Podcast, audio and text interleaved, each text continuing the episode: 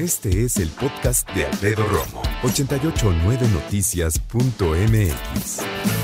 Te platicaba yo acerca de lo que representa lo que le llamamos perder. Yo te daba como ejemplo nada más, porque yo no, no sé si tú, pero yo no soy ni un atleta, deportista, nada, nada. Me gusta, es mi pasatiempo, punto. Pero cuando tú y yo vemos la tele y escuchamos los comentarios, ya te digo, de mis amigos de Espacio Deportivo, que también son cronistas televisivos, y ves, por ejemplo, una final de tenis, una final de fútbol, una final de fútbol americano, de básquetbol, de béisbol, de lo que tú quieras, todos decimos enfrente a la tele, ¿no? Sirviéndote a lo mejor un refresquito, una cerveza. ¿A quién le vas? El Australian Open, que es el primer Grand Slam del año, lo jugó en la final Novak Djokovic y Dominic Thiem. Dominic es un chavo muy joven que dicen que hace unos años decidió empezar a entrenar su cuerpo de manera muy distinta. Se metió a un régimen de trabajo súper, súper demandante para ser más fuerte, más ágil, más rápido.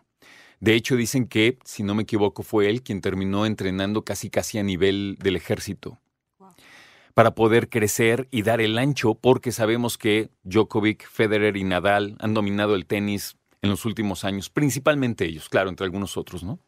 Llega a la final Novak Djokovic vuelve a ganar una vez más el Australian Open y es cuando dices, qué bien, apagas la tele y dices, ese es mi Djokovic, ¿no? ¿Qué pasa con Dominic Thiem? ¿Qué pasa en su mente? ¿Qué pasa cuando las cosas no suceden como tú crees que van a suceder en el ambiente profesional? Yo estoy hablando de ellos porque son deportistas, pero tú y yo tenemos un trabajo y tú y yo tenemos expectativas y tú y yo queremos seguir creciendo. Creo que todos en algún punto de nuestra vida nos hemos sentido frustrados profesionalmente. Y ojo, sentirte frustrado profesionalmente no quiere decir que odies a tu jefe, ni que odies tu trabajo, ni que... No, a lo mejor sí, ¿no? Pero no necesariamente. La onda es, ¿qué hacemos cuando las cosas no suceden como nosotros queremos? Y lo más importante es, ¿qué hacemos cuando las cosas más importantes no salen a nuestro favor?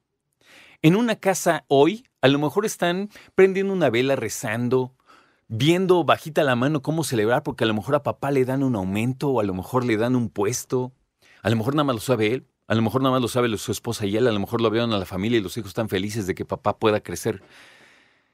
Y si no pasa, ¿qué pasa con todos los que no llegaron? ¿Qué pasa con los segundos lugares? La expectativa pesta, dicen por ahí. Y a mí se me hace una frase dura pero muy real.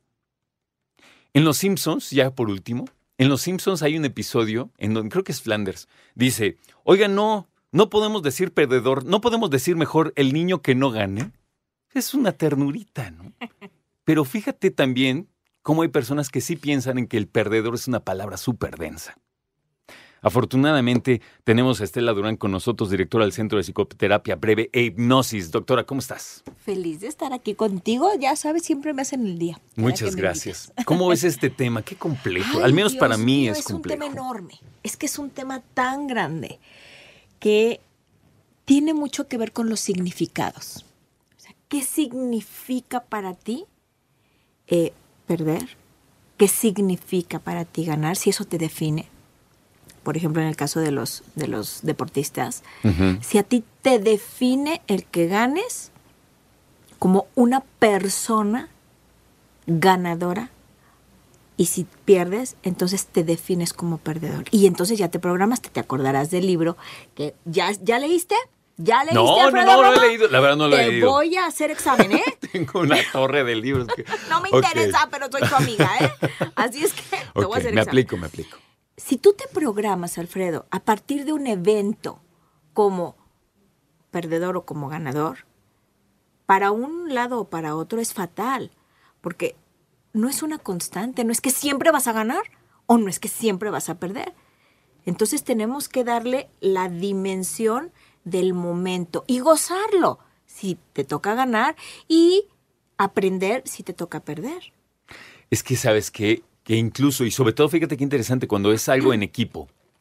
Ya hablábamos del deporte, pero vamos a decir que hay muchas empresas que necesitan eh, llegar a una licitación para ganar algo, ¿sabes? Y entonces el equipo se prepara para la licitación. El proyecto era muy bueno, lo hicieron todo muy bien y por algo no quedó. y entonces hay quien dice, no se preocupen muchachos, y hay quien dice, no puedo más, voy a llorar.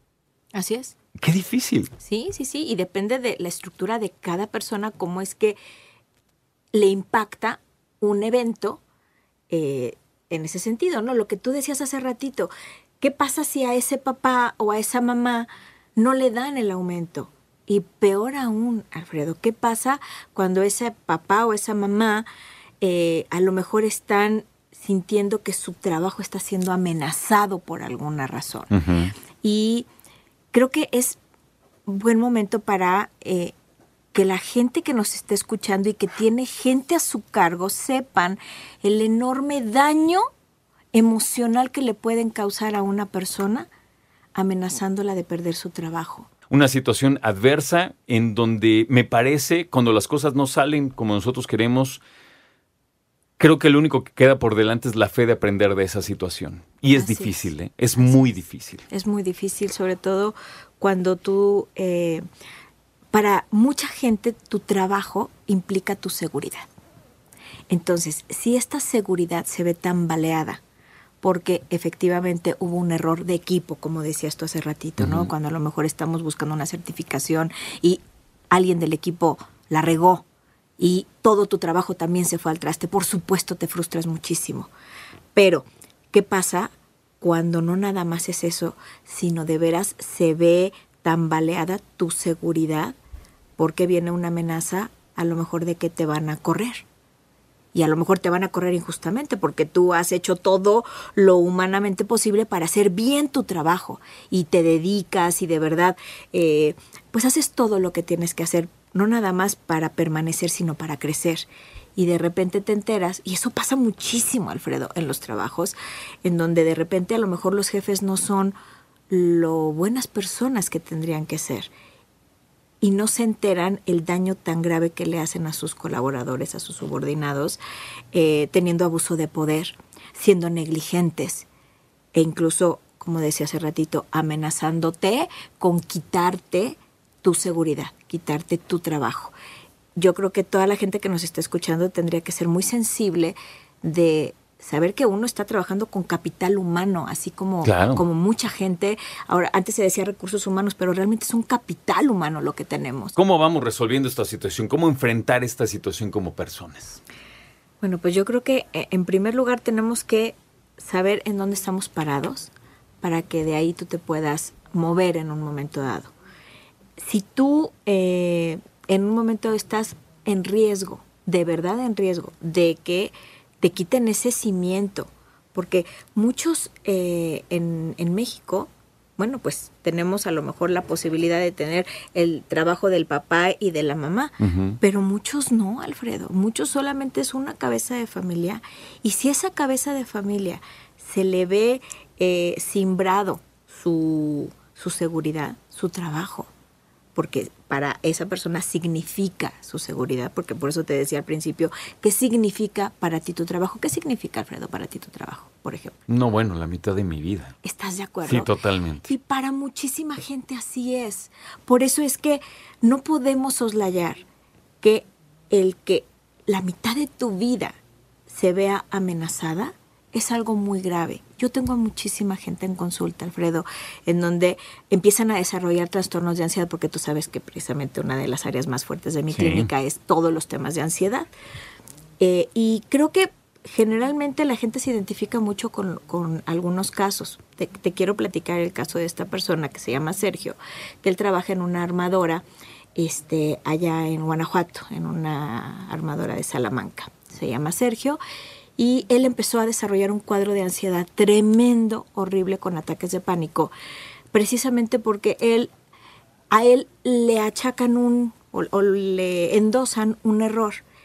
Él con tal de no perder ese trabajo dice, bueno, ok, descuéntenme lo que, lo que sea, con tal de no perder mi trabajo. Y resulta que casi un año después de que le están descontando más de lo que le habían dicho que le iban a descontar, resulta que alguien de su equipo o de su trabajo, de sus jefes, no pide la pieza que se echó a perder y ahora con toda la devaluación del dólar se va a más del doble. Y ya no puede y está evidentemente que no se le acaba porque no puede número uno pagar ya esa cantidad Y número dos, si no la paga va a perder su trabajo. Es un trabajo muy especializado, en donde dice, bueno, ¿y ahora qué voy a hacer? De verdad siente que se le va todo su cimiento, toda su seguridad y no se vale, Alfredo. Y así como él, ¿cuántos que nos están escuchando por jefes negligentes o por compañeros mala onda, se ve tambaleada algo tan importante como es lo que acabas tú de decir, la mitad de mi vida.